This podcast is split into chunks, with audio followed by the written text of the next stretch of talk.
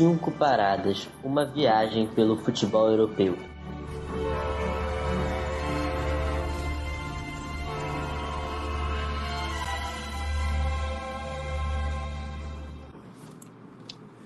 Opa! Boa noite, amigos da Audioativo. Estamos aqui depois de duas semaninhas de, de data FIFA. Agora voltando com a Champions, já com uma rodada Champions recheada de jogos para nós comentarmos aqui hoje. E, bem, uma porrada logo de cara, mas enfim, vamos começar as apresentações aqui. Sou Rodrigo Carvalho, estou aqui mais uma vez apresentando o Cinco Paradas. Estou aqui por não, por não ter uma camisa do PSG ou da França para homenagear Kylian Mbappé, estou usando a camisa do Fortaleza, modelo Eiffel. Para quem não sabe, o Fortaleza tem suas origens francesas.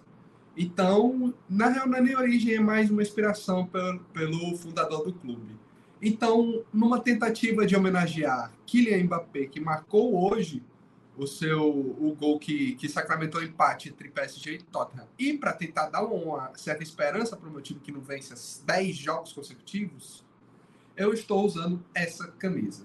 Mas enfim, agora partindo para os nossos outros nossos outros participantes aqui do programa, Arthur, boa noite. Se apresente aí para todo mundo. Boa noite, pessoal. Boa noite, companheiros da mesa.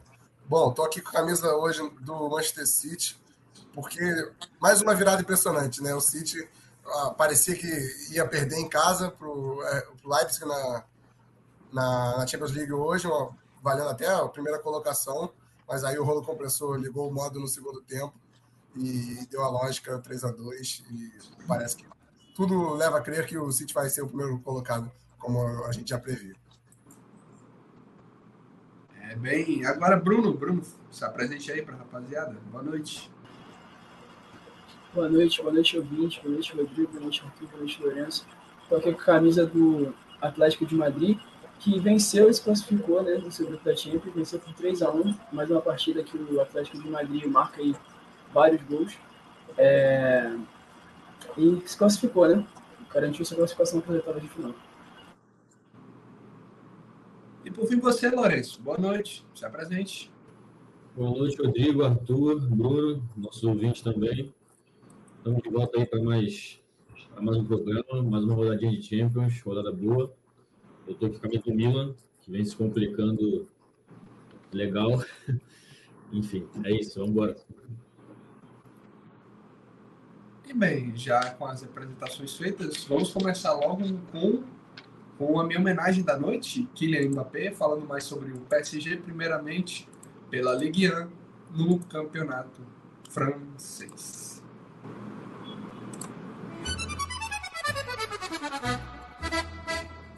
Próxima parada, França. Bem, na França tivemos uma partida emocionante nessa última rodada, que foi a partida entre PSG e Mônaco, uma partida de sete gols. Bruno, fala pra gente aí como é que foi essa partida entre PSG e Mônaco. Vamos lá, como você falou, né, o Parque dos Príncipes abrigou um festival de gols na sexta-feira, é, numa importante partida que abriu a rodada da Ligue 1. Diferentemente do que foi na Champions League, né, que só teve um gol para cada lado, a gente vai falar isso daqui a pouco. É, mas na Ligue 1 o PSG marcou 5. É, o Mônaco até tentou causar problemas, mas o Paris provou que sua força ofensiva é, é, a sua força ofensiva é maior e venceu aí por uma larga vantagem. De quebra, ainda manteve a liderança intacta no confronto direto com o terceiro colocado. Foi uma noite repleta de ocasiões de gols. Os goleiros realizaram de ótimas defesas ainda que também tenham falhado. É, muito mais efetivos ainda foram os ataques, né? Alguns nomes representaram bem na equipe do Mônaco, em especial o Minamino e o Golovin, né? Alexander Golovin. Porém, é, não deu para parar a fome de bola do PSG. Mbappé saiu com boa assistência, mas o dono do jogo, para mim, foi o Dembélé. É, participou dos três primeiros gols e causou uma série de pesadelos em uma das suas melhores apresentações desde que chegou ao Paris. Os dois times não economizaram a intensidade durante os primeiros minutos no Parque dos Príncipes. Era uma partida lá e cá, em que a chance se alternava. Os goleiros é, apareciam para evitar a abertura do placar. Ali, por volta dos 18, minu 18 minutos, Kohn é, fez uma boa defesa contra Hakimi, entretanto, logo depois, Dembélé arriscou e o goleiro deu mole. O rebote estava limpo com a conclusão fatal de Gonçalo Ramos. Os, os parisienses né, só não puderam desfrutar muito da, da vantagem, porque logo depois o Mônaco empatou é, é, o, deu um passe para o Minamino, uma falha imperdoável ali, e o japonês marcou o gol. E aí o primeiro tempo terminou com um gol de pênalti de Mbappé. E aí já no segundo tempo o Dembélé resolveu acabar com o jogo. Merecia o seu gol e não precisava de muito para fazer esse estrago, né? É, garantiu uma situação ali mais tranquila no PSG no início do, do segundo tempo. O terceiro gol, no início não, né? Na metade ali, foi aos 25 minutos. E depois disso o Vitinha marcou quatro, o Mônaco chegou a diminuir a vantagem, é, chegou a diminuir a vantagem e Colomani marcou o quinto, que botou o PSG na frente da tabela da Ligue 1 com 30 pontos. É, o Mbappé pode não ter sido o melhor jogador em campo contra o Mônaco, mas com certeza ele foi o grande responsável pelo resultado de hoje do Paris Saint-Germain na Champions. O Paris Saint-Germain é, protagonizou um show de gols perdidos hoje, mas mesmo assim conseguiu arrancar um empate nos acréscimos contra o Newcastle. É, e com 1 a 1 se manteve na zona de classificação do grupo F para as oitavas de final da Champions League. O Isaac abriu a contagem para os visitantes, mas Mbappé de pênalti, pênalti bem duvidoso, igualou o, o placar no marcador. É, o PSG começou a partida tentando fazer valer a força do seu estádio, como foi contra o Mono. É, Fábio Ruiz e Mbappé tiveram boas chances antes dos 10 minutos, mas eles não capricharam. Enquanto o primeiro errou o alvo, o camisa 7 parou no goleiro Pope, que, que fez uma boa partida. E depois do susto dos mandantes, as equipes mais brigaram do que jogaram assim durante o período do jogo. É, em meio às contínuas faltas, Joelinton tomou um cartão amarelo ali. É, foi, enfim, fez uma falta, tomou um cartão amarelo. E mesmo com menos posse de bola, os ingleses foram os que abriram o placar, o marcador de 24, quando o jovem Tino Livramento limpou pelo menos cinco adversários da esquerda para a direita e acionou Almirão. O meia bateu cruzado, Donnarumma deu rebote e Isaac livre empurrou para o gol, 1 a 0. Antes disso, o Isaac tinha até perdido uma boa oportunidade ali, mas logo depois ele conseguiu se redimir e abrir o placar. E aí depois disso, teve bastante oportunidade para os dois lados, Pouco salvou o Newcastle em diversas oportunidades. E o PSG só foi conseguir empatar depois com esse pênalti bem duvidoso que eu falei. A bola bate no braço do jogador do Newcastle dentro da área, mas antes disso parecia que tinha pego no corpo dele. É, a regra não é bem clara, mas é, em outras oportunidades, até no Campeonato Brasileiro, a gente já viu quando a bola bate no corpo e depois pega no braço, é, não é pênalti. Mas aí o juiz foi no VAR, marcou o pênalti para o PSG e o Mbappé, que não é de colocar nesses momentos, marcou e deixou o PSG vivo na briga pela classificação e o grupo da morte ainda mais embolado, com o PSG em segundo e Newcastle e Milan empatado em pontos é, na terceira e quarta colocação, respectivamente. Ah, perdão, estava, estava aqui no, no meu outro, na minha outra tela aqui. Não, perdão, estava com, tava com fone aqui, mas eu, eu, eu tô meio que trocando, tô começando a usar o microfone, então meio que eu esqueço que eu, que eu, que eu tenho que tirar desse, da câmera o microfone. Mas enfim, deixa eu só comentando que estava comentando que essa essas chances, esse número de chances perdidas se traduz muito no, no, que são as estatísticas. O PSG tem mais chutes ao gol do que chutes do que os chutes totais do, do Newcastle, 31 31 a 5 nos chutes e bem, partida e a partir de agora o grupo da morte fica tudo para a última rodada, né? Porque, por exemplo, o Milan, o Borussia já, o Borussia está classificado, beleza? Conseguiu se classificar hoje, mesmo mesmo com, com eu, por exemplo, dizendo que seria o contrário, que ele seria o último colocado do grupo, o Borussia consegue se reerguer nesse grupo. E mas tudo fica para a próxima rodada para saber quem desse, quem de PSG e Newcastle Milan avança junto do Borussia. Entendeu? Mas é isso. Falando mais sobre o pênalti, Uh, acredito que não é um pênalti que deva ser marcado, mesmo que, segundo, segundo que falaram na transmissão, que foi o Vitor Sérgio Rodrigues, que estava transmitido pela HBO, o comentarista, ele falou que tem tem um certo entendimento dos árbitros a marcar esse pênalti. Eu discordo, eu acho que não pode ser marcado, porque mesmo que ele tenha um aumento do braço, a bola desvia na barriga dele antes de, antes de bater. Na, na hora eu achei que não seria marcado, mas foi, foi assinalado e Mbappé empatou o jogo. Queria saber da bancada o que vocês acreditam, o que vocês pensam sobre esse lance específico, sobre o pênalti é... do Mbappé. Então, assim, só, só contribuindo com o que você falou do, do Vitor Sérgio, ele fez uma postagem agora há pouco, é, falando que existe uma recomendação. Assim, na verdade, não existe uma regra da FIFA que afirma que isso seja ou não pênalti, isso é meio que aberto. E, no geral, nas últimas marcações, a gente tem visto que, que não é princípio, né? quando desvia é, alguma outra parte do corpo do jogador que seja permitido jogar, né? É, só que a questão toda é que a UEFA diz que esse tipo de lance não é pênalti. É um problema, né? Porque a competição é da UEFA. Então, assim, é, UEFA Champions League, existe uma recomendação lá no site deles falando que não é pênalti e o árbitro vai e marca. Então, é, assim, eu, eu não acho que foi.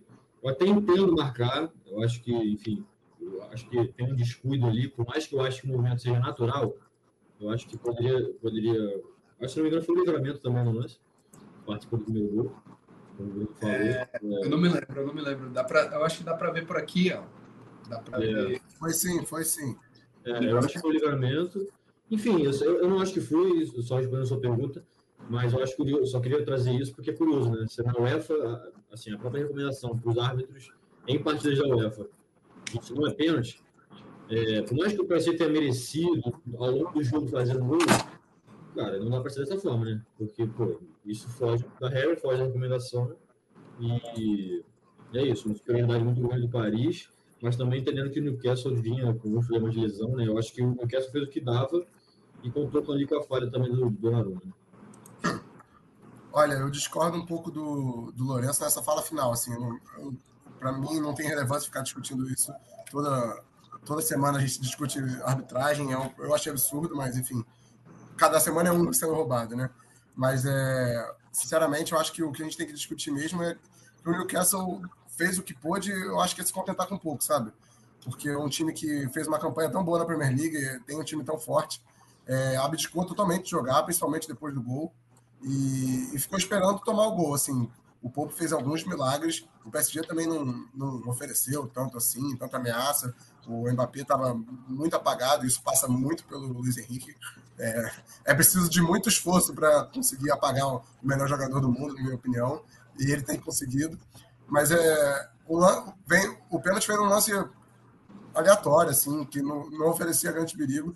E por mais que seja injusto, na minha opinião, é, premia o Newcastle por essa covardia. Assim. Eu acho que eles acabaram pagando, pagando o preço. Porque agora fazer. Depender que o Borussia vença, vai, vai ser difícil. Eu acredito que seja difícil o Borussia estar tá com toda essa empolgação para a última rodada, né? Tendo visto que já está classificado. Pois é.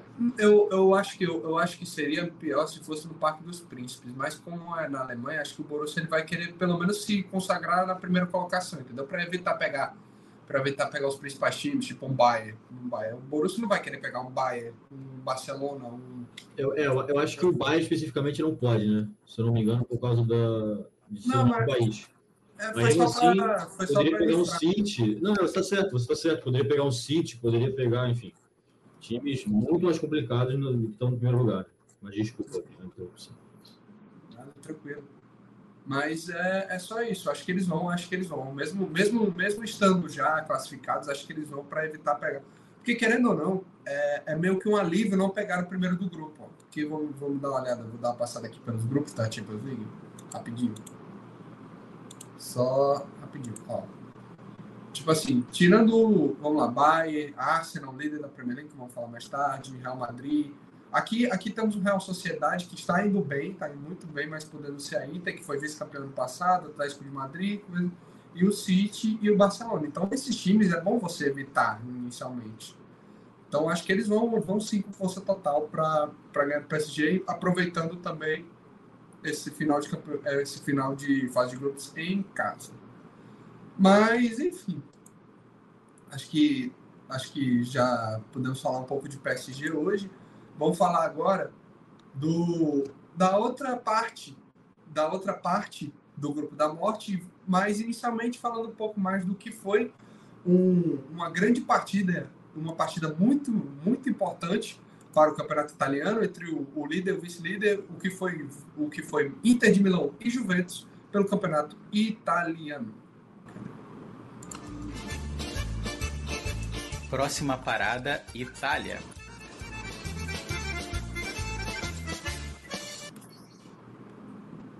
Tivemos essa partida aqui impressionante entre Inter e Juventus. E quem vai falar dela pra gente é o Lourenço. Lourenço, fala o que aconteceu, o que foi esse Juventus e Inter pro campeonato italiano. Então, é, eu acho que foi principalmente o primeiro tempo bastante, bastante interessante, assim. O segundo tempo, nem tanto. Eu diria que a partida. Os gols, claro, né, tá aí na tela, foram, foram marcados no primeiro, mas eu acho que o jogo em si, assim, o jogo jogado, o futebol, foi, foi somente o primeiro tempo. O segundo tempo, assim, eu lembro já do, do Arthur falando antes da gente ir para a data FIFA, eu falando, todos nós falando como é que esse jogo ia ser importante é, para enfim, para da competição, para essa tabela, já que é exatamente o que você falou, líder e vice-líder. O Arthur falou que talvez não por conta do, do Alegre Bola, né? Eu acho que o segundo tempo foi isso, assim, abdicar, assim, o jogo não teve jogo, assim, foi, enfim, não é que não teve jogo, mas comparado com o primeiro, o primeiro tempo, foi, foi bem, foi bem, foi bem diferente. E, assim, primeiro tempo, o Juventus quebra o placar, uma jogada, é, assim, dos, das peças que oferecem de fato perigo ao adversário, que é o Chiesa, principalmente o Vlahovic. Então, uma jogada do Chiesa que ele leva no fundo pelo lado esquerdo, cruza para trás, o Vlahovic chega chapando, um belo gol, um gol, um gol bonito. É, só que logo depois, se eu não me engano, deixa eu ver certinho quanto tempo depois, é, cinco minutos depois, é, uma jogada parecida com a, com a assim, só para deixar claro, essa jogada da Juventus foi trabalhada em parte, né? Se eu não me engano, foi o Dumfries que ele erra um domínio no meio campo, é, da direita para dentro, a Juventus rouba a bola e faz a jogada e faz o gol eu falei que foi parecido o gol da Inter, assim, foi parecido de fato o último passe, porque o resto foi uma jogada muito mais trabalhada do que, do que a da Juventus. É, a jogada começa pelo lado direito com, com o Di Marcos, se não me engano, que aciona, é, confesso que eu não lembro quem deu assistência, acho que foi o Tio é, que é o líder assistente na, na, na Série A, que cruza para trás de Lautaro, que é artilheiro isolado, 13 gols em 3 rodadas, é, 5 gols a mais do que o vice-artilheiro, que é o Berardi, se não me engano. E, assim, empataram de cara. Então, é aquele momento que muitos times deixam, deixam, deixam se abater, né? Por tomar um gol. Mas, assim, dizem que tem aqueles 10 minutos ali, né? Depois de você tomar um gol, que se você faz direto... Se você não deixa de se abater, você... Muitas vezes, o próprio time que fez o gol se abate. Então, assim, se abate no sentido de, de se deixa levar pelo, pelo momento de ter feito um gol, né? E a Inter não deixou, já conseguiu chegar de cara depois faz uma jogadaça no início do segundo tempo, com, um toque de calcanhar do, do Barella, se não me engano. Que aí alguém cruza para trás pro Thuram, que acaba perdendo o gol. E foi basicamente isso. Mas uma Inter que, na minha opinião, muito favorita para ganhar essa, essa, essa Série A. E um time bastante interessante para se observar na Champions também, né? Se não me engano, joga amanhã. É... Não, não é o jogo mais importante. Eles fecham a rodada contra a Real Sociedade, que estão empatados em pontos, né? Mas é uma, uma, uma, Inter que eu vejo que tem muita capacidade de longe na Champions e é muito favorita na, na Série A. Que nesse momento está com apenas dois pontos de vantagem, né? Então, mas assim, eu, eu creio que futebol jogado seja bastante superior é, em relação aos outros. E dentro, dentro do panorama para Juventus, é, enfim, normal, né? Eu acho que o empate para ele muitas vezes é vitória. E eu acho que foi um pouco disso. Assim. O que me chama a atenção nesse jogo é. Eu acho que esse destaque é interessante, assim, da gente pensar, até para além do, do futebol europeu, assim, que é os dois gols vêm de jogadas trabalhadas entre os dois, é, dois atacantes, né? Naquele 4-4-2 clássico da. De, não 4-4-2 exatamente, porque joga, os dois times jogam com três zagueiros, né? Mas confiando em dois centroavantes que fazem aquela dupla clássica que de outros tempos, ali no início dos anos 2000, né? E, e é um, algo muito raro de se ver é, hoje em dia, né? Nessa, nessa era de jogo posicional do Guardiola. É, cada vez mais times jogam 4-3-3, cada vez mais os melhores jogadores são postos, postos para jogar na ponta, nas pontas, nas laterais, né?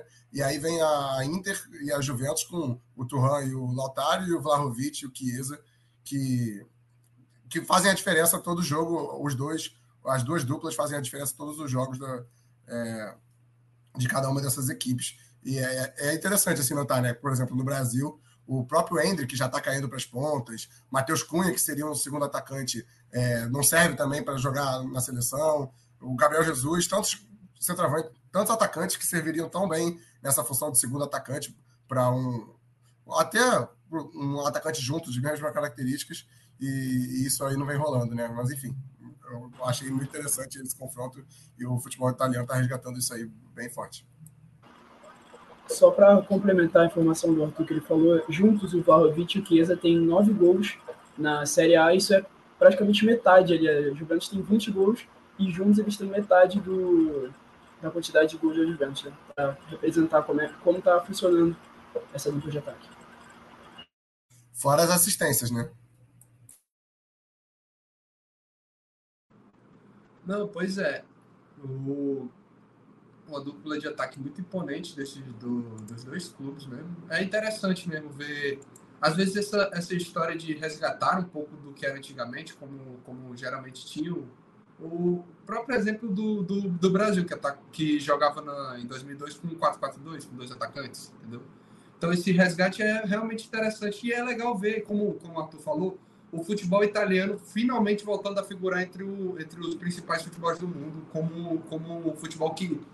Um campeonato que fala assim: eu tenho times que podem competir com os outros. Que antigamente só tinha Juventus, agora temos o Milan, temos o Inter. E, e mesmo assim eles retratam coisas que. Eles, eles voltam a trazer coisas que o futebol não estava esquecendo um pouquinho de trazer, como essa história de, de dois atacantes. Mas, enfim, falando um pouco agora do, do terceiro colocado do, do, campeonato italiano, que jogou hoje no Grupo da Morte. Falando agora um pouco mais sobre o Milan. O Milan venceu o time da Fiorentina. E quem vai falar, um gol de pênalti, inclusive, quem vai falar desse jogo do Milan e também do próximo jogo do Milan e Dortmund é o Arthur. O Arthur fala mais o que foi esse Milan e Fiorentina. Olha, Rodrigo, é, esse jogo, o Milan fez um bom jogo contra, contra a Fiorentina. Criou suas chances, ainda que não seja um domínio absoluto, não tenha criado chances tão claras, mas fez um bom jogo. E o, no lance mais, é, mais claro, é, o Theo recebeu um lançamento é, e estava entrando na área cara a cara com o goleiro e sofreu o pênalti. Ele mesmo converteu, assim conseguiu os três pontos e deu para encostar de volta no, no, topo da tabela e dá um impulso de, de confiança aí para o confronto decisivo aí nesse mês aí do, do Milan, que era agora contra o Borussia Dortmund, dentro de casa, que basicamente, simplificando, o Milan precisava vencer, né, para continuar com chances muito claras de, de, classificação, tendo em vista que decide contra o Newcastle na Inglaterra. É, mas com cinco minutos já de jogo, o Giroud perdeu um pênalti é, num, um pênalti mal cobrado. O Gil, que é um ótimo cobrador, na minha opinião. E, e pra, isso já estava ruim, piorou, porque logo aos nove o Calabria fez a primeira das, das várias besteiras que ele fez durante o jogo. E, e aí o, o Royce não, não, não perdeu essa chance, converteu. E, e com 1 a 0 no placar, é, e o Milan precisando vencer, o massacre do, do Borussia começou. assim Foram inúmeras chances, é, nitidamente estava para sair o gol a qualquer momento, é, se não parasse no manhã, parava na defesa, e a defesa ainda assim estava um pouco bastante sólida, na minha opinião. É, eu gosto muito do, do Tomori e do Thiago, acho que eles fazem uma dupla de zaga muito boa, mas o desafogo veio com o Chukwueze, que eu não sei exatamente, não lembro exatamente a, a, a, minutagem, mas num lance que ele recebe um lançamento por City do outro lado, ele, ele dribla dois, três jogadores e faz um gol sozinho, tal qual faz sempre o Rafael Leão quando precisa, né? É, esse gol foi, foi aquela injeção de ânimo que, que o, o Milan precisava para voltar para o jogo. É, até, até esse momento estava muito encaixotado, faltava muita criatividade, faltava coisas diferentes, justamente por essas ausências, né? É, o Milan conta, se não me engano, mais de cinco é, ausências. Tem Calulu, tem Benasser, tem o próprio Rafael Leão. É, e isso fez muita diferença. O time não conseguia produzir. É, eu acho até interessante comentar como é, a ausência do Leão não compromete só o futebol dele, como compromete também o do Tel, que fica sem espaço para ultrapassagem, fica sem ter com quem tabelar, e o Pulisic oferece muito pouco, infelizmente. É, ainda que ele tenha dado uma assistência para o Chukwueze, é, é, oferece muito pouco. É, não tem nada de diferente no, no Pulisic, e justamente é tudo que o Leão oferece, porque mesmo nas partidas muito ruins, ele, ele cria chances e chances, e, e, esse, e essa melhora do Milan, justamente por isso também, é, parou em Matt Hummels, assim, basicamente. Uh, não teve grandes defesas do goleiro adversário, era mais lances de mano a mano é, ou contra-ataques que sempre, sempre eram interceptados ou desarmados pelo o Hummels. Ele foi até eleito melhor em campo. E, enfim, eu acho que tendo isso em vista, tendo o, o, cansaço também e toda a pressão psicológica pela, que precisava da vitória, é, quando teve a lesão do Tial, eu também não, não, não me recordo exatamente a minutagem, quando o Tial se machucou muscular, mais uma na, na temporada, e, e, o Pioli tá, infelizmente também não tinha opções no banco, improvisou o Krunic, é, e aí, aí a vaca foi para o brejo completamente. O, o Calabria, que já vinha muito mal na partida, é, junto com o Krunic, que também não tem noção defensiva de posicionamento de um zagueiro, os dois ficaram batendo cabeça, e aí saíram dois gols do, do, do Borussia que liquidaram a partida. E aí agora o, o Borussia tem tudo para garantir a, a, a liderança da, da, do grupo, né? Que só precisa de um, de um empate diante do PSG. E, e, bom, a gente queimou a língua, né? Porque muitos de nós apostamos no, no Milan classificado e o Borussia até em último. E, bom, é, parece que caminha para o contrário. Né? Não, é isso mesmo. Eu acho que ninguém aqui, se eu não me engano, a gente tem que até rever isso daí no final no final do, do da fase de grupos para ver quais grupos a, a, gente conseguiu acertar. Mas, mas é isso. Cara, queria ressaltar um, só mostrar o banco de reserva. O Milan tem duas opções a menos por causa dessa quantidade enorme de desfalques. Então, é realmente uma coisa que prejudicou o Milan muito, muito, muito, muito, muito nesse, nessa fase de grupos. Talvez um dos motivos, talvez não, um, um dos principais motivos para ele ter um ter o o que é por enquanto o pior desempenho do grupo. Mas o Borussia não tem nada a ver com isso. O Borussia fez, fez o que tinha que ser feito, venceu o jogo em Milão e agora tá, tá, tá tranquilo. Mais ou menos, ainda vai brigar.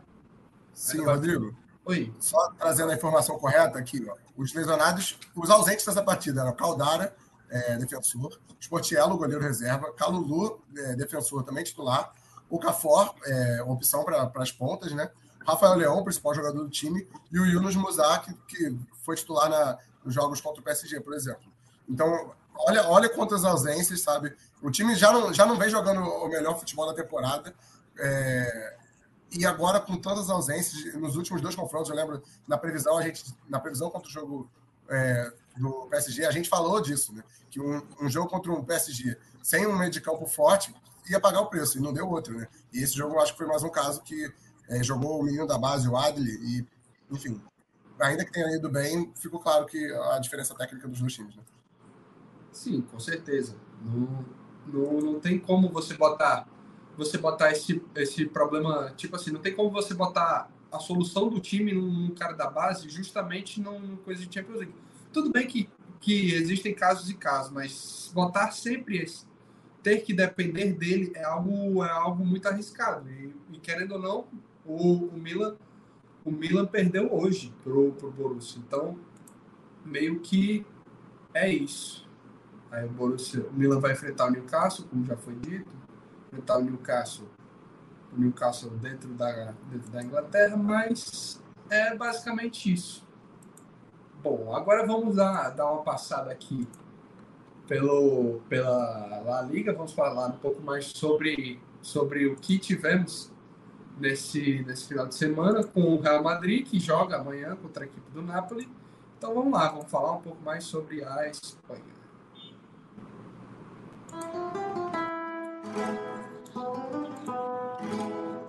Próxima parada, Espanha.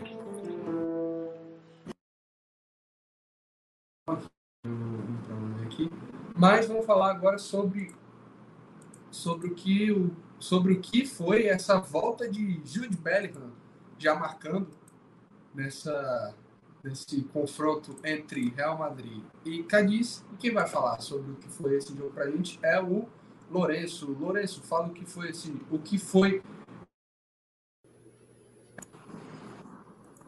É, bom, é... cara, assim, esse jogo do Real, claro, né? Favorito, como sempre, contra a maioria dos adversários da Liga, fez seu trabalho, tem muita dificuldade. Tem uns pontos interessantes aí, que é principalmente esse protagonismo, assim, é, é, qual que é palavra que eu posso... Assim, totalmente é, inspirado do Rodrigo, né? Assim, ele conseguiu entender a necessidade desse protagonismo dele, com, com ausências, muitas ausências por causa de lesão, né? Nesse vírus, data FIFA aí. Vinícius Júnior, Camavinga, enfim, temos outros. Mas o Rodrigo que faz dois gols, dá assistência para o terceiro, então, e o brasileiro jogando na posição que há um tempo não joga, né? Assim, que começou a sua carreira, mas pelas suas características foi mudando, pelas necessidades do time, mas jogou mais pela esquerda, é, trazendo a bola para o centro, ele como destro, enfim, fez um golaço, o primeiro gol do jogo é um golaço dele, que ele dribla uns quatro, assim, direito à caneta, chute no ângulo, enfim, golaço. Ele pôs um belo gol também numa, numa batida parecida, numa jogada um pouco mais, ele um pouco mais centralizado. E depois, por último, ele acha o Bellingham é, na esquerda e o meio mais centralizado de esquerda também.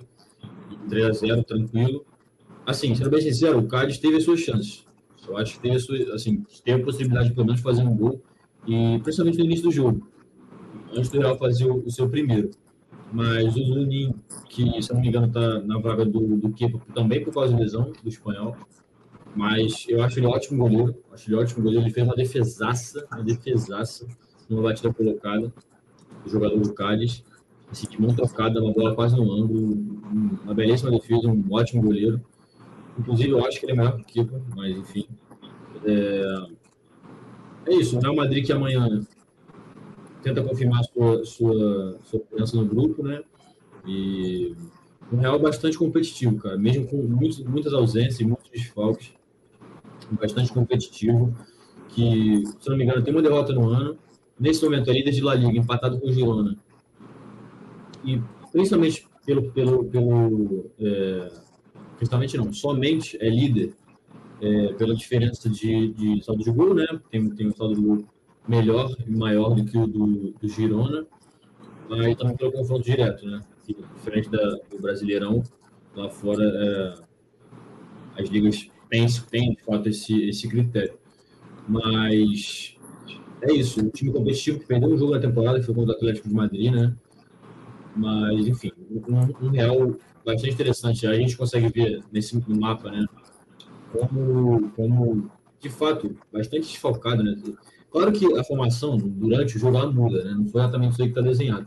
Mas são muitos desfalques, cara. E tem, e tem lance, assim, que, por exemplo, tem um, tem um lance que o Rodrigo acaba driblando o goleiro, o Rossellu pensa que está impedido, não coloca o pé na bola.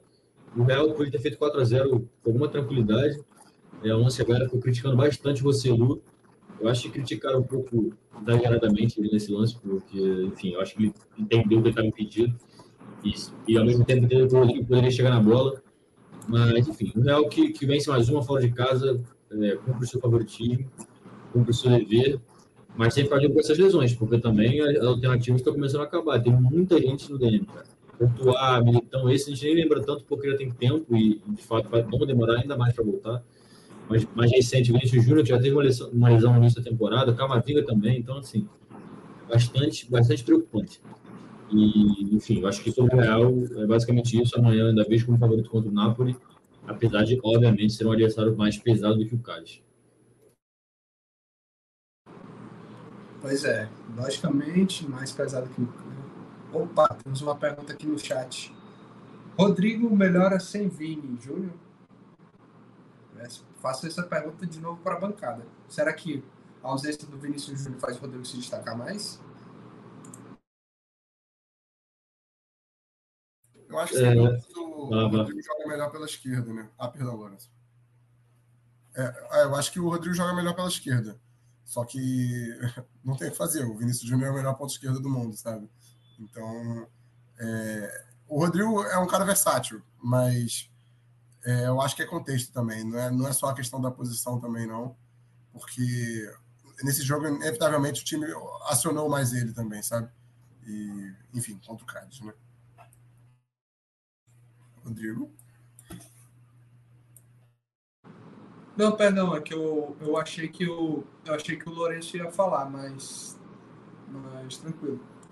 É, eu só não, só não falei porque eu acho que a minha opinião é basicamente a mesma, não ia acrescentar muito. Eu acho que por característica e contexto, o, é, o Rodrigo acabou se desenvolvendo melhor em outras. Melhor não, né? Também em outras posições e de maneira muito, é, muito positiva, né? Assim, rende em outras posições também.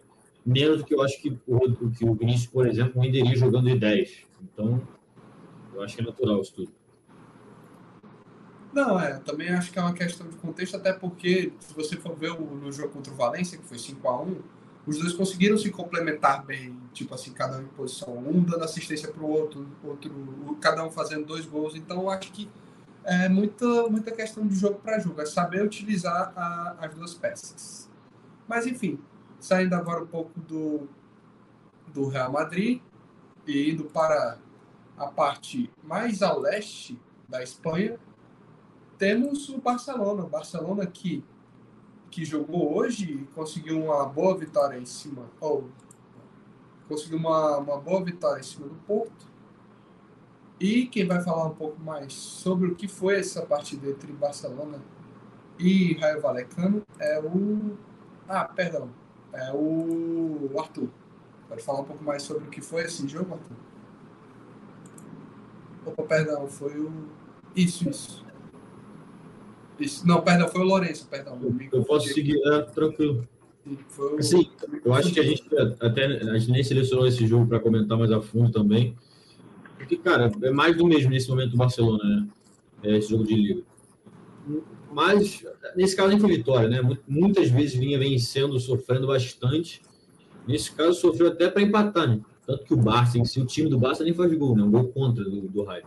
Então, é, Cara, é difícil, né? Porque é um Barcelona muito limitado nesse momento. Muito limitado. E tem uma sequência pesada agora. Hoje enfrentou o Porto, venceu com dificuldade também, a gente vai falar. Depois, se não me engano, pega o Girona.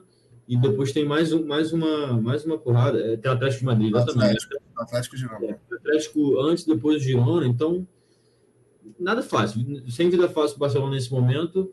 E nesse jogo contra o Raio, especificamente, eu acho que nem tem muito o que, o que ir além. É mais do mesmo mesmo e um Barça com muita dificuldade de criar no ataque, de, de finalizar e finalizar com perigo e de criação principalmente, né? Então, enfim, acho que a gente pode passar para o jogo do Porto, que eu acho que vai ser um pouquinho mais interessante até pelo lado do Porto. Se você puder aí mudar na, na tela, esse jogo que o Barça, é, enfim, começa, começa perdendo, né? Um gol do brasileiro, PP, o Porto, na verdade, antes desse gol, já tinha feito um gol, mas foi invalidado corretamente. É, muito se falava da dificuldade que esse jogo justamente por esse momento do Barcelona, e de fato foi. Aconteceu mais uma vez aquilo que eu falei no jogo da Inter e, e Juve, que foi o Barcelona tomar o gol, mas fazer o seu logo depois, então não deixar o adversário crescer nesse momento. E um belíssimo gol do João Cancelo, belíssimo gol. Eu acho que e o João Félix, que foi o que fez o outro, com assistência do João Cancelo também, é, são de fato esses. É, onde se encontra esses lampejos desse time nesse momento. Talvez por estarem num clube novo, né, e estarem com mais ânimo, algo do tipo, não sei, querendo demonstrar serviço. Mas os dois de fato salvaram o Barcelona dessa vez, que sofreu também para ganhar, mas cumpriu o seu teórico favoritismo até pelo fato de jogar em casa. O Barça, a princípio, já está classificado, né, se eu não me engano, pela pontuação, mas eu acho que não está garantido em primeiro. Confesso que agora é, é, tem que ver a questão do estado de jogo, confronto de. É, ganhou os dois, então está tá basicamente em primeiro, né? E era importante ficar em primeiro, até aquela questão que eu falei antes do Borussia não pegar o Bayern. O Barcelona, se fosse o caso de ficar em segundo, sofreria bem mais, porque muito provavelmente Real ficando em primeiro, Real Madrid, então não pode, não pode, não poderia enfrentar, né? O Atlético de Madrid não poderia enfrentar também caso passe em primeiro. E a Real Sociedade, se vier passar em primeiro, também não poderia enfrentar. O Barça estando em segundo. Né?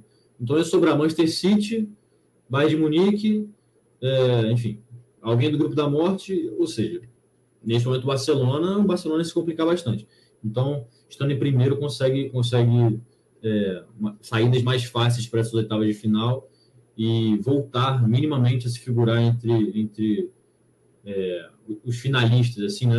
Na, na fase do mata-mata, principalmente, passar da fase de grupos, que não passa um tempo, mas estar entre é, 16, 8 melhores times, enfim. Que for possível para o Barcelona fazer nessa temporada, que de fato ainda não é uma temporada para almejar título, né?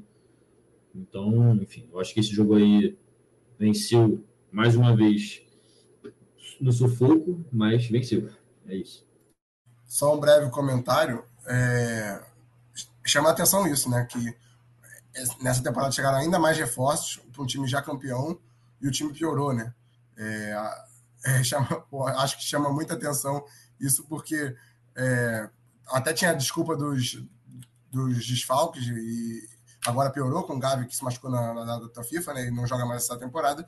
Mas o nessa partida teve um meio de campo de Pedro, Frank De Jong e Gundogan, tá ligado? E mesmo assim, no, o time não consegue dominar, não consegue se fazer imponente. Isso passa extremamente pelo, pelo Xavi, que vem começando a ser contestado. Pois é. Não, é, o time começa a não trazer mais aquele. É porque eu ouvi muitas. Opa, isso. O Porto jogou muito bem no primeiro tempo. Pois é, o, o Porto começa a ganhar, quase. O, o Porto começa ganhando, o João Cancela que empata no final, então é meio que isso. E, e você vê um, muito dos comentários da galera falando que o, o Barcelona não pode simplesmente ganhar, ele tem que ganhar impondo impondo seu impondo seu ritmo, sabendo jogar, jogando futebol bonito. Então, meio que meio que isso começa a cair sobre as costas do do Xavi. Porque o, o Barcelona ele não encanta. Tudo bem que ele consegue seus resultados. Ele está conseguindo seu resultado na Champions League. Se eu não me engano, é confronto direto, não é? A questão, o primeiro quesito da, da Champions League para se passar, se eu não me engano, é confronto direto. Então ele, ele provavelmente já está classificado em primeiro. Até porque ele pega o Antwerp. O Antwerp, ele, o Antwerp não ganhou um jogo.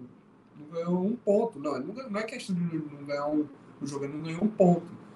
Então, tipo assim, se o Barcelona empatar, caso não seja o confronto direto, o Barcelona já, já, já, já está classificado. Então, ele praticamente já está classificado.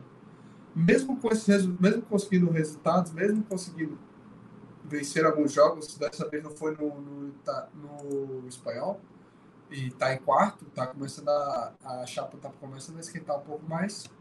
O Barcelona ele não encanta e por isso acaba frustrando a sua torcida. Mas enfim, vamos partir agora para a Premier League, onde tivemos mais um confronto, tivemos mais um confronto que definia a liderança, que acabou empate, e temos um novo líder. Vamos agora para Inglaterra. Próxima parada, Inglaterra. Bem, vamos agora para a Inglaterra falar um pouco mais sobre o que foi Manchester City e Liverpool. Manchester City e Liverpool que acabaram empatando pelo placar de 1 a 1. Aqui, Manchester City e Liverpool. E quem vai falar um pouco mais sobre o que foi esse jogo para a gente é o Arthur. O Arthur, fale o que foi, o que aconteceu entre Manchester City e Liverpool, entre o líder e vice-líder naquele momento. Olha, Rodrigo, foi mais um jogo daqueles que a gente se acostumou. É, eu não tenho dúvida se esse não é, eu não tenho dúvida se, se esse que esse não é o principal jogo da Europa, é o jogo que todo mundo espera toda toda a temporada. É, obviamente, considerando que é o único jogo desses grandes, assim, que é fixo, né? A gente sabe que tem, não comparando com semifinais, e, enfim. É, mas é, é, o principal jogo, é um jogo muito bom, muito pegado. Ano passado, obviamente, com a temporada que o Liverpool fez, não, não entregou tudo que prometia, mas nos últimos cinco anos entrega isso que entregou nesse fim de semana. É um jogo de muita intensidade, um jogo de amplo domínio, dois times querendo jogar futebol. É, enfim. É, eu acho que a, é, a resposta do Pep Guardiola sobre o jogo é, para o Fred Caldeira da TNT, eu acho que resume bastante o que foi o jogo. Assim, é, o perguntado se ele está feliz com a atuação, porque o jogo não foi tão heavy metal do, do Klopp, foi muito mais um pop, contro, pop rock controlado do, do, City. Ele responde não, porque quando eles, ainda que o jogo esteja controlado, ainda que o, o City esteja melhor, quando eles correm, ainda assim é um heavy metal. E eu acho que isso resume bastante o jogo, porque o, o City teve um amplo domínio, ninguém questiona que o City merecia um resultado melhor. mas ainda assim, quando o Liverpool se propõe a fazer o que sabe fazer de melhor, que é correr, é, é sair pelas pontas, é, dar a bola no salar, o time oferece muito perigo e foi assim em algumas oportunidades. É, ainda que o primeiro tempo tenha sido um amasso, assim, o Liverpool mal é, tinha muita dificuldade de sair na, na, saída de bola, porque a pressão é insana daqueles jogos que o, o City deixa o adversário até no, é, anestesiado, sem saber o que fazer. E nesses amassos, assim, o Alisson parecia muito inseguro, porque errou uns dois, três passes. É, obviamente, o, os companheiros de time também não estavam ajudando. É, várias oportunidades criadas do adversário nessas recuperações e também girando bola de um lado para o outro e dando para o Doku, que é um desses últimos jogos do, do City na temporada, é o principal nome, na minha opinião, que ele, contra qualquer marcador, ele já oferece muito perigo. Contra o Arnold, que não é especialista nesse tipo de lance, que oferece muito espaço por vários motivos, é, o Doku criou oportunidades e oportunidades. E aí, numa reposição que o, que o Alisson falhou, escorregou e, e, e saiu meio machucado, o, o Aki driblou um, é, e deu a bola para o Haaland só, só finalizar do jeito que ele sabe fazer de melhor. Destaque para o primeiro gol do, do Haaland no, nesse confronto contra o Liverpool, né? Ele que marca contra literalmente todos os adversários, agora fez contra o Liverpool nessa temporada. E, enfim. É, outra coisa que gritou muito nesse jogo foi essa diferença entre o Alisson e o Ederson, né? Porque enquanto o Alisson falhava de um lado, o Ederson era crucial na saída de bola no outro lado, porque bom, a gente conhece o quanto o Ederson é, é bom nisso, o quanto ele constrói é, com facilidade, assim, tem um lance muito marcante que ele arma um contra-ataque com um chute, com um passe pelo rasteiro, assim, é, e é isso, ele é muito, ele é muito bom nisso, mas ainda assim, no segundo tempo, o, o Liverpool cresceu, né? Como eu disse, quando se consegue se manter calmo e, e fazer o que faz melhor, é um time que, que oferece perigo também contra qualquer adversário e o City não, não seria diferente. É, até porque o City também cansou, né? É, chamou a atenção o banco de reservas daquele City, que a gente se acostumou a, a ver um super elenco, com contratações caras, o Marrez entrando, o Foden entrando. É, e hoje em dia não, não tem mais isso, e até por isso o Pep Guardiola não fez nenhuma substituição. Né? E com esse time mais, um pouco mais cansado, voltando de data FIFA, o Liverpool cresceu, ofereceu mais perigo, é, começou a marcar mais alto, começou a ser mais intenso com a bola, e, e, isso resultou no gol do Trent, que, cara, que jogador, que jogador. É curioso pensar que essa nova esse novo posicionamento do, do Trent Alexander-Arnold é, surgiu no último confronto contra o City, em que o City massacrou o Liverpool, se não me engano, 3 a 0 é, desde então ele vem jogando nessa posição e o Liverpool dificilmente perde, se não me engano, é uma derrota só desde então. E, e, nessa partida ele foi recompensado por, por essa ousadia do Klopp também, né? Porque como eu destaquei, o Doku estava caindo para aquele ponto, para aquele lado, e mesmo assim ele não abdicou de, de jogar com o Arnold tão, tão centralizado, tão ofensivo, e aí no lance que o, o Salah recebe na ponta direita, ainda que tenha feito uma partida discreta, ele dá mais uma assistência e, e o Arnold bate de fora da área. O resultado foi, como eu já disse também, é, ficou um gostinho positivo só para o Liverpool. O City merecia resultado melhor, é, na minha opinião, e, e, ficou um gosto de derrota, enquanto para o Liverpool, o empate lá pelos 80 minutos, é, ficou um gostinho positivo, e agora os dois vêm o Arsenal ultrapassar, né?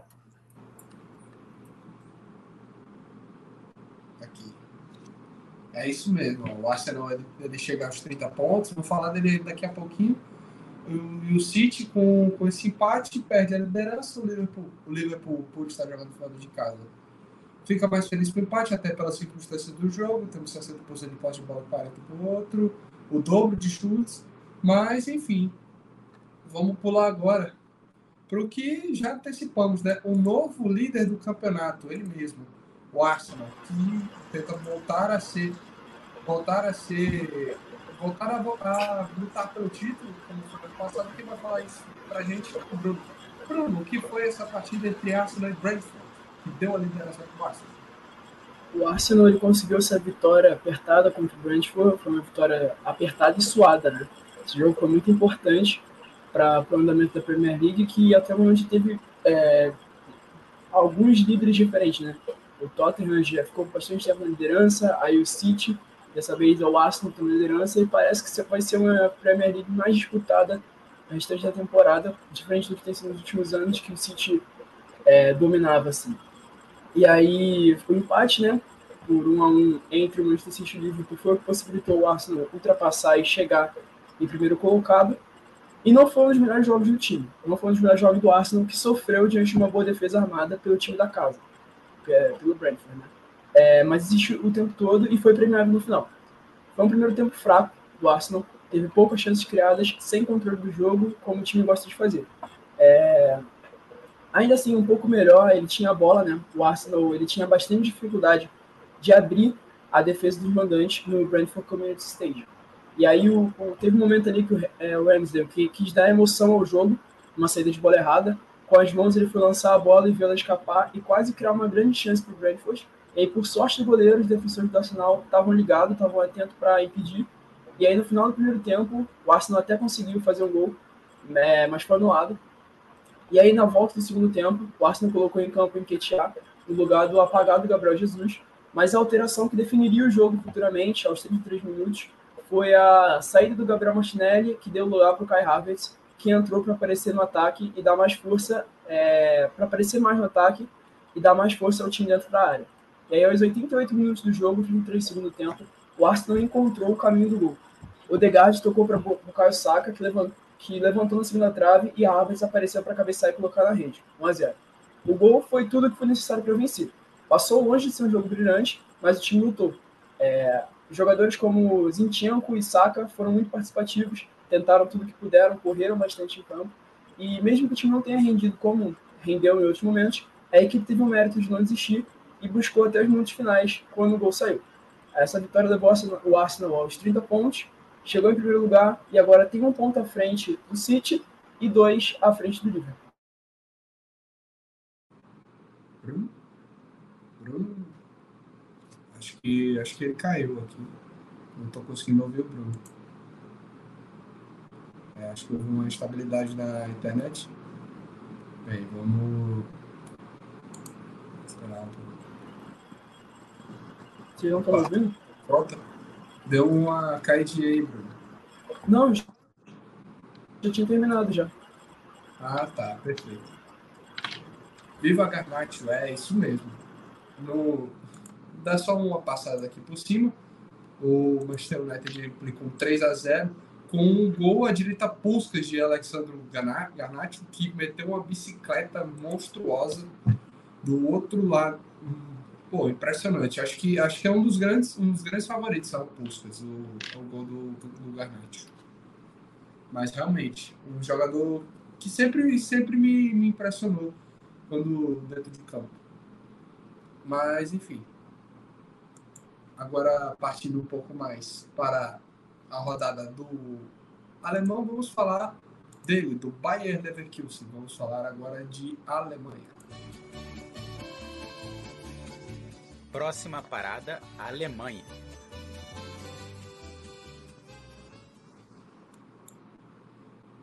Bem, falando agora de Alemanha, vamos a vamos a agora falar do Bayern, mas não do Bayern de Munique, do Bayern de Leverkusen. Leverkusen que meteu 3 a 0 no Werder Bremen, continua na liderança do campeonato alemão, aqui, estando a dois pontos do Bayern. E quem vai falar um pouco mais do que foi esse, da, do que foi esse jogo para a gente é o Arthur. Arthur, fale, fale mais do Bayern Leverkusen, o líder da Bundesliga. É, Rodrigo, não tem muito o que falar. É, a gente tem falando do Bayern Leverkusen há semanas. É, indiscutivelmente, é, é, um dos principais times da Europa nesse momento, encanta muito. Ele chega a 13 terceira vitória seguida na temporada. E, e, cara, de novo, é um amasso, é um amasso. É, chama muita atenção que os gols foram marcados, além do gol contra, pelo Frimpong e pelo Grimaldo, né? Os dois alas do time desse, desse 3-5-2 aí. E, cara, eles já estão envolvidos em 27 gols na temporada, cerca de 43% dos gols da equipe. É um time muito. É, com uma amplitude muito, muito grande, muito importante para o time, sabe ocupar o campo todo E, e, com essa velocidade que os dois têm, isso já vem destacando não só é, o Leverkusen como um todo, mas também os dois, né? Porque o, sobre o Grimaldo, abre, começa a gerar questionamentos assim, né? Por que, que esse cara não foi contratado antes? Ele que estava no, no Benfica, se não me engano, né? É, ele, por que, que ele não foi contratado antes? Ele, se não me engano, tem uns 25 anos, um pouco mais, talvez. E, cara, já podia estar rendendo na Europa há muito, é, nos times principais da Europa há muito tempo e certamente vai ser tentado agora, assim como o Frimpong está sendo, porque já hoje saiu notícia de que o, o, o Bayern de Munique está tá interessado na contratação dele e, e, eu, e agora eu vou começar a tocar muitas dessas notícias, né? Porque é, o Bayern já é conhecido por fazer isso, contratar os principais jogadores dos, dos seus adversários, e com jogadores se destacando tanto como esses dois alas, é, é inevitável. É, voltando no, no, Grimaldo rapidinho, é a temporada mais artilheira da temporada dele, da, da carreira dele. Isso, obviamente, tem, tem a ver com desempenho individual, mas também passa muito pelo coletivo que é, valoriza e, e, valoriza e exponencia muito o futebol dele, que, que já, já é destacável por si só. É, Agora, o Leverkusen é o primeiro clube na história da Bundesliga a marcar pelo menos dois gols em cada uma das 12 primeiras partidas da temporada. Isso mostra também o quanto esse ataque é fulminante e está fazendo toda a diferença nesse campeonato, né? Pois é, exatamente. O, um Leverkusen que, que surpreendeu muita gente ou começar desse jeito o campeonato, mesmo com o Bayern não estando tão ruim assim, não o Bayern conseguindo manter uma certa quantidade de, de pontos e tal, mas o Leverkusen começa avassalador esse essa Bundesliga. Mas Exatamente. enfim, o Bayern, o Bayern está com Opa, dois pontos a menos. É, 32 pontos em 12 rodadas é um número também muito impressionante, até porque eles têm Harry Kane, que marcou mais um gol dessa semana, né? E, só que não faz diferença, porque enquanto eles empataram duas, o Leverkusen empatou só uma contra eles mesmo. Pois é, exatamente isso. No, o Leverkusen, pô, o Leverkusen, cara, é impressionante. O time, o time faz de 12 jogos, 12, 10 vitórias e 2 empates e não é líder. O time não perdeu, tipo assim, o time não perdeu e tem dois empates de, de, em 12 jogos e não é líder. Com inclusive com ataque e com a defesa melhor. Mas é isso. Cadê? Vou passar aqui. É, só interessante falar que o, o Leverkusen de novo vai ser testado nesse fim de semana, né? Que agora é contra o Borussia. O Borussia que talvez não tenha contra o Leverkusen. É, se bem que com o nome Bayern também, talvez confundam e, e é. Mas o jogo pode ser competitivo e pode ser interessante. Bem, agora, agora chegando no final do nosso programa, vou puxar aqui os nossos palpites para essa rodada de Champions. E então, vamos começar aqui inicialmente para para começar. Eu vou falar, deixa eu só compartilhar aqui a tela.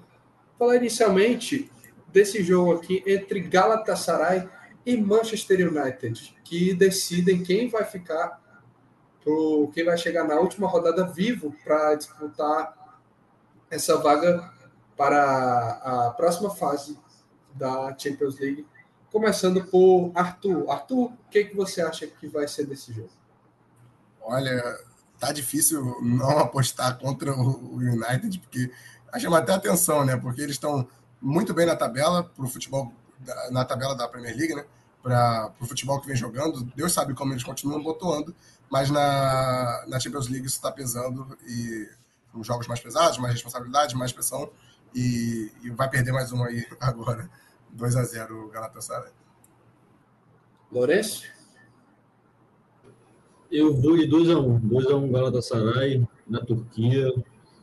O United vai, vai sofrer mais uma vez. Bruno. É, também acho que a Galatasaray vai vencer, mas para mudar um pouquinho, vou falar 1x0 Galatasaray. Eu, particularmente, por justamente ser na Turquia, eu acho que se fosse na Inglaterra, acho que o resultado seria diferente. Mas por ser na Turquia, eu vou dizer 2 a 0 Galatasaray. Acho que vai ser mais tranquilo do que aparenta. Mas enfim, indo para o próximo jogo aqui, vamos, vamos de Real Madrid e Napoli. Real Madrid e Napoli. Arthur? Cara, tá difícil. O Real Madrid, o Napoli tá trocando de técnico e por mais que tenha ganhado nessa rodada, eu vou apostar no Real Madrid de novo e 2, 3 a 0. Bem, Lourenço? Eu vou de 2x1. 2x1. Acho que o Napoli vai fazer o seu golzinho, mas eu acho que o Real abre dois e o Napoli acha um gol. É, Bruno? O Real Madrid já está classificado, né?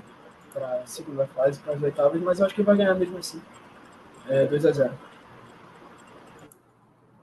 Eu já discordo, acho que o Real Madrid, por, por estar com alguns desfalques e pelo Napoli ter que eh, pelo Napoli precisar mais dessa partida do que o Real Madrid em si, eu acho que vai ser um um 1 a 0 Napoli. Acho que vai ser vai ser aquele tipo de jogo do do, do visitante que vem, que marca o primeiro gol e depois espera espera o resultado chegar até as mãos dele no final da partida, se retrancando, mesmo que não seja o, o, o principal da equipe do Napoli, acho que vai ser desse jeito. Mas, enfim, indo agora para, para Bayern e Copenhague. Acho que não tem muito o que falar desse jogo, mas, Arthur. É, 3 a 1 3 gols de Harry Kane. Lourenço? 4 a 0 2 gols de Harry Kane e 2 assistências de Harry Kane. Bruno? Queria muito que o Copenhague ganhasse para ter uma boa partida entre Galatasaray e Copenhague na última rodada, mas não vai ter muito não, vai ser 3 a 0 Bayern. Bem, é. Eu, eu já sou diferente, vai ser 2 a 0 Bayern. Não tem muito o que fazer aqui. Mas, enfim, indo agora para Benfica e Inter de Milão. Ah, Arthur? O clássico 1x0 da Inter com o gol do Lautaro. Lourenço?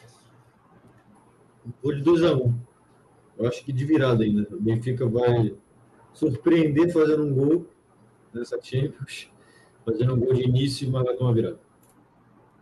Bruno? 2x0 Inter. O Benfica não pontuou na, na fase de grupos. Eu acho que não vai ser dessa vez, não. Não disputa mais nada, eu acho. 2x0 Inter. Pois eu já digo o contrário, eu acho que ele vai pontuar. Eu acho que ele, esse jogo ele vai pontuar e vai ser um empate, 1 a 1, 1 a 1 com a Inter.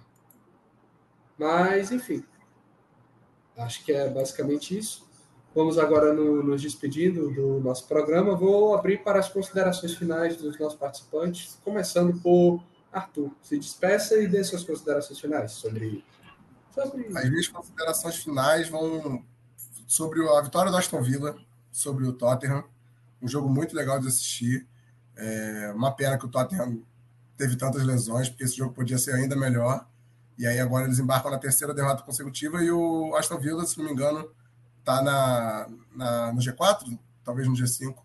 E, enfim, um ótimo time também, eu gosto muito, vocês sabem. E, enfim, abraço, forte abraço, valeu, gente, tamo junto, quem acompanhou. Valeu. Tá, tá no G4, sim, tá no G4, é o quarto colocado. Enfim, Lourenço, suas considerações. Minhas considerações vão também para a Premier League. Final de semana temos City e Tottenham, se não estou enganado. Acho que é domingo. E eu acho que pode ser um, uma oportunidade para os Spurs voltarem a brigar por algo, como estavam no início dessa, dessa Premier. É isso. Muito obrigado, rapaziada, mais uma vez, nossos ouvintes também. Sempre bom estar aqui, ainda mais depois de uma semana de data FIFA.